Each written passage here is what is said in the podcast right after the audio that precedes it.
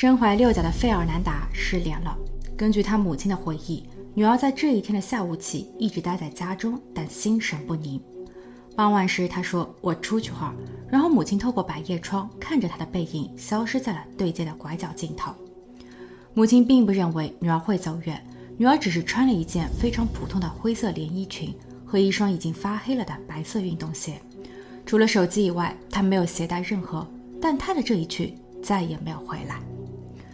警员拘留了他的未婚夫路易斯。路易斯非常气愤地质问警员：“你们到底会不会办案？”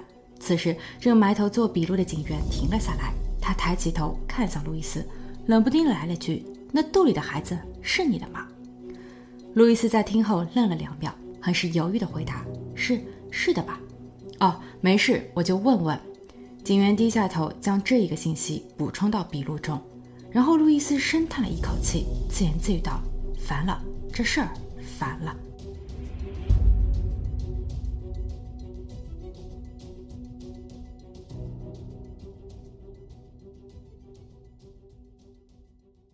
Hello，大家好，我是妮妮。这一个案子发生在智利的圣地亚哥。二零一八年二月八日，二十三岁的费尔南达已经怀孕八个月。他的餐厅老板在之前因为这事将他解雇。但费尔南达把这一情况反馈到了劳动监管部门，所以老板无奈又把他给请了回来，每周上班二十个小时，直到现在。这一天是费尔南达产前的最后一个工作日，他在干完了活后坐上公交车去到了母亲家。他告诉自己的母亲，说是已经给宝宝取好了名字，叫约瑟芬娜。母亲挺喜欢这一个名字的，不过也还是很小心翼翼地问了句：“孩子的父亲路易斯同意吗？”费尔南达回答说：“是的，我已经告诉他了。”母亲观察到女儿在作答时仍旧保持着愉悦的心情，母亲放心了，因为前一段时间女儿和准女婿路易斯在闹别扭。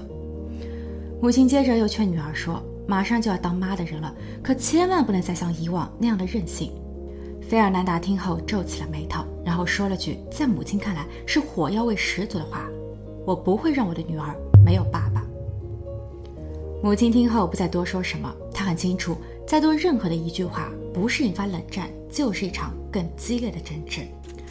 回想二十年前，她因为个人原因离了婚，她带着三岁的费尔南达和另外两个女儿在外讨生活，她没有在家。费尔南达很是不喜欢这样，每当她的生父过来看望她时，她总是表现得开朗、乖巧、有活力。但团聚的时光很短暂，父亲的前脚刚走。费尔南达就会发疯般的闹情绪。二零零七年，这一情况再度升级。十一岁的费尔南达成为了一个麻烦制造者，逃课、打架、说粗话。他不听老师和母亲的劝导，凡叛逆期该有的和不该有的行为，他一个都没落下。母亲后来将他送去了少教所，但结果变得更糟。费尔南达似乎是找到了组织和归宿。他白日睡觉，晚上和朋友们嗨聊。他背着母亲滥用药物。还在母亲深夜熟睡时翻窗，夜不归宿。他的成绩一塌糊涂。到了八年级时，因为无法跟上进度，留了级。在他十六岁那年，他的生父因为突发脑溢血离世，这对费尔南达的打击更大了。他永远没了爸爸，痛苦中的他只能在自己的手臂上绣上爸爸的名字，以此来缅怀曾经拥有。费尔南达在勉强读完了中专后，去了夜店当服务员。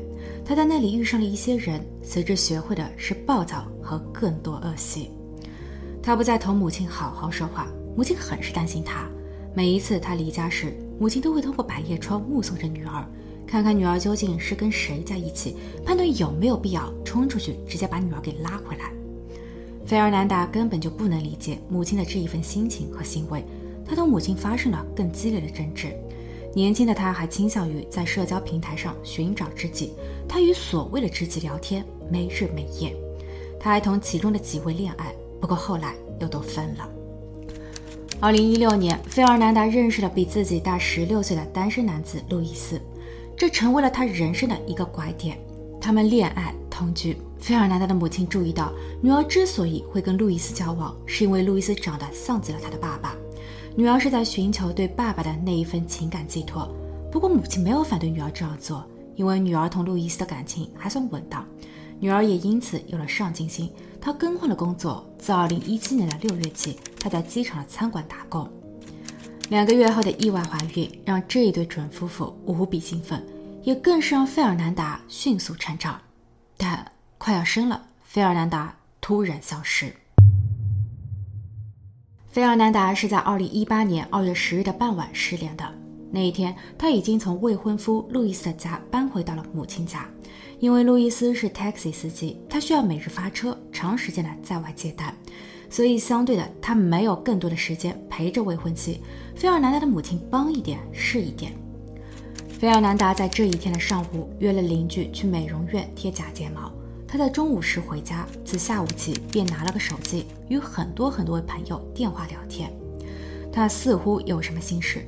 当母亲递给他一盆水果时，费尔南达没有吃，反而是端着个盘子，不停地在家里漫无目的地走来走去。母亲尝试与女儿交流，费尔南达选择不言。不过，因为他并不像过去那样暴躁，也不再甩门而去，而是耸耸肩，挤出一丝带有无奈和尴尬的笑容，所以母亲觉得问题不大。下午五点二十五分，费尔南达说他要出去会儿。母亲习惯性的透过百叶窗观察、目送着女儿。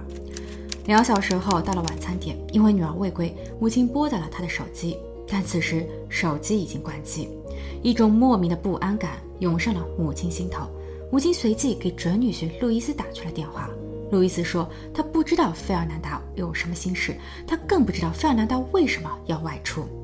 路易斯停下了手中的活，立马驱车回家，然后他绕着家的附近转了好几圈，在没有发现任何后，他又去了一次产科医院，但费尔南达也不在那儿。一无所获的家人们赶紧报警，智利的县警接手此案。他们响应的速度挺快的，在调阅了费尔南达母亲家附近的监控探头后，立马发现费尔南达在当夜一个人走在大街上。但更多的后续呢？县警只是摇头说不知道。家人们猜费尔南达可能是去到了酒窖仓库，那里距离费尔南达的母亲家百米不到，与费尔南达从小青梅竹马的小伙子费利佩在那打工，所以。但县警说，问过了，酒窖的老板外出度假，小伙子费利佩也只不过是个看门的，他在这一天也并不是一直待在酒窖，所以没有什么可查的。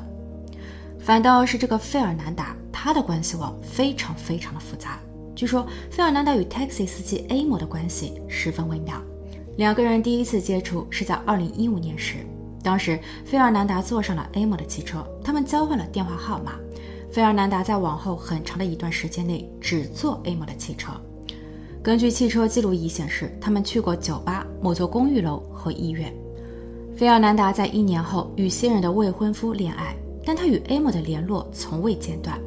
在 A 某得知了费尔南达怀孕后，他说他会送给孩子一些新衣服。而另一个事实，费尔南达与未婚夫路易斯的关系并不像母亲说的那样牢固。当两个人同居后，没有了距离的爱情，其实会变得更加的无力和脆弱。路易斯因为经常会很晚回家，这也就意味着费尔南达不得不做更多的家务，包括帮着路易斯清洗内裤等。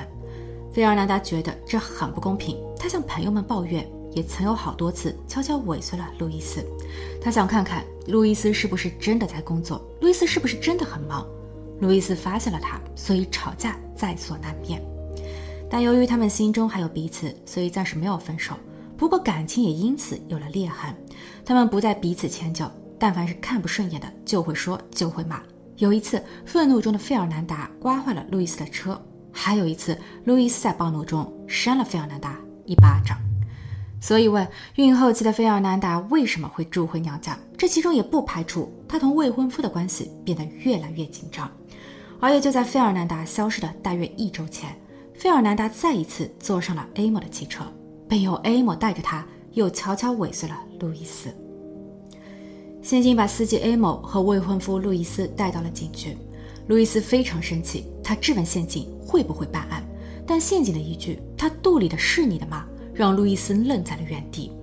陷阱接着说：“没事，压力别大，我也只不过是问问。”但紧接着又来了一句：“这破事烦了，但也可能说烦也不烦吧。”见路易斯没有任何反应，也没有接任何的话，陷阱不再绕圈子，他改用严厉的口吻说：“费尔南达出轨了，他的孩子是 A 某的，你顶了个绿帽子，所以是你灭了你的未婚妻。”还是说是那个司机 A 某因为东窗事发不想担责任，是他让费尔南德和华一同消失了吗？路易斯在此刻眨巴眨巴眼睛，似乎更冷了。与此同时，在另一间审讯室里的司机 A 某开始喊冤，他说自己与费尔南达的关系只是雇佣，因为费尔南达之前一直在上夜班，夜间打车很不方便，所以两人达成共识，固定了用车的时间和价格。A 某说他自己有老婆有孩子，费尔南达不是他喜欢的类型，他也没有理由伤害费尔南达。而关于那个送宝宝衣服的问题，那仅是一种祝福，没有别的了。刑警在后期搜查了 A 某的工作汽车，也并没有发现异样。他们选择相信 A 某，但未婚夫路易斯的迟疑却也反射出了整一个案子的背后还有更多故事。刑警在一天后也放走了路易斯，因为根据路易斯的车辆行驶记录，他有完美的不在场证明，而他的银行流水信息中也没有出现大量的资金进出用于买凶作案。此时，刑警们又开始倒查起费利佩。也就是那个曾被家人们怀疑是不是费尔南达去了酒窖与之见面的小伙子，当然，这也是陷阱目前仅剩下的唯一线索了。当陷阱跑去酒窖找到费利佩时，二十三岁的费利佩相当配合。他说他与费尔南达同住在一个社区，他们的母亲经常串门，很聊得来。他与费尔南达的关系也很铁，这也其中包括了连大人们都不为所知的两个人还曾一起悄悄地服用违禁品。事发日下午，费尔南达有同小伙子费利佩短信聊天。费尔南达表示自己已经好久都没有沾过那东西了。费利佩也刚好想要服用一些，所以他出门购买了双人份。他与费尔南达相约着在下午的五点三十分酒窖见。不过，或许是因为费尔南达顾及肚中的宝宝，所以他爽约了。